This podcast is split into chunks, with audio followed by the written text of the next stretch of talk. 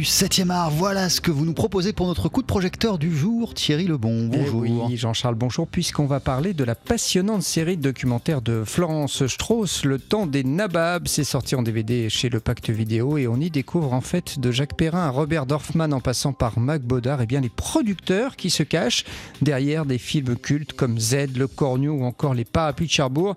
Des amoureux du 7e art qui n'ont souvent rien à voir avec l'image de vieux messieurs fumant le cigare. On écoute Florence Ils ont inventé leur métier producteur chacun. C'est-à-dire qu'ils en ont fait ce que c'est que la production, mais, individuellement. Il n'y avait pas de critères. Ils arrivaient de partout. Ils étaient souvent des immigrés. euh, ils avaient été bousculés par la guerre, euh, la plupart, euh, où ils avaient eu des histoires difficiles.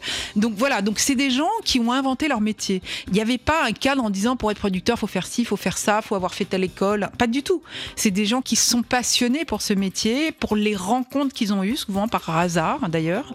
Et ces rencontres ont fait d'eux euh, des producteurs. Donc euh, c'est assez extraordinaire. Bien sûr, ça touche à l'argent parce que il fallait en trouver de l'argent pour faire exister le projet. La plupart d'entre eux, pas tous, mais la plupart d'entre eux voulaient absolument que le projet existe.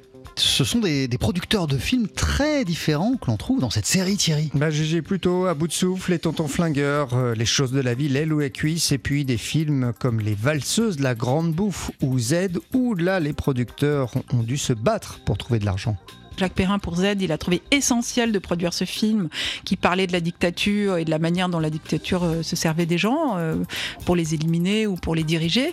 Et c'était indispensable de le faire. Le, projet avait traîné partout, avait été refusé partout. Euh, Costa Gavras était désespéré en se disant je le ferai jamais.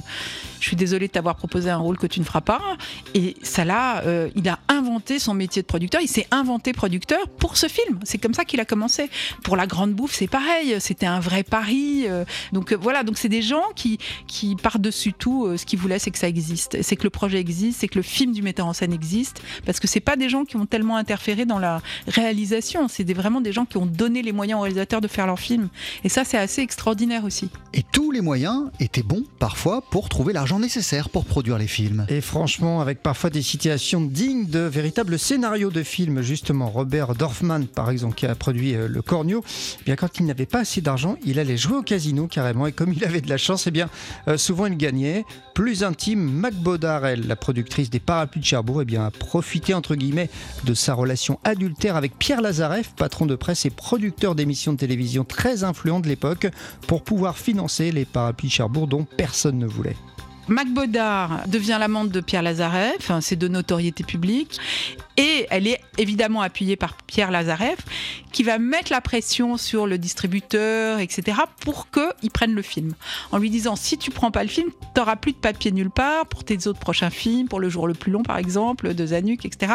Et donc, ils sont un peu obligés de l'aider, de donner de l'argent, de, ou de distribuer le film. Voilà, parce que évidemment, le pouvoir de Pierre Lazareff, tout le monde le craignait. Donc euh, voilà, donc elle, elle en joue, elle s'en sert, mais elle produit quand même un film pas facile. À l'époque, personne ne voulait d'un film chanté du début à la fin. Enfin, ça paraissait complètement surréaliste. C'est devenu un classique du cinéma.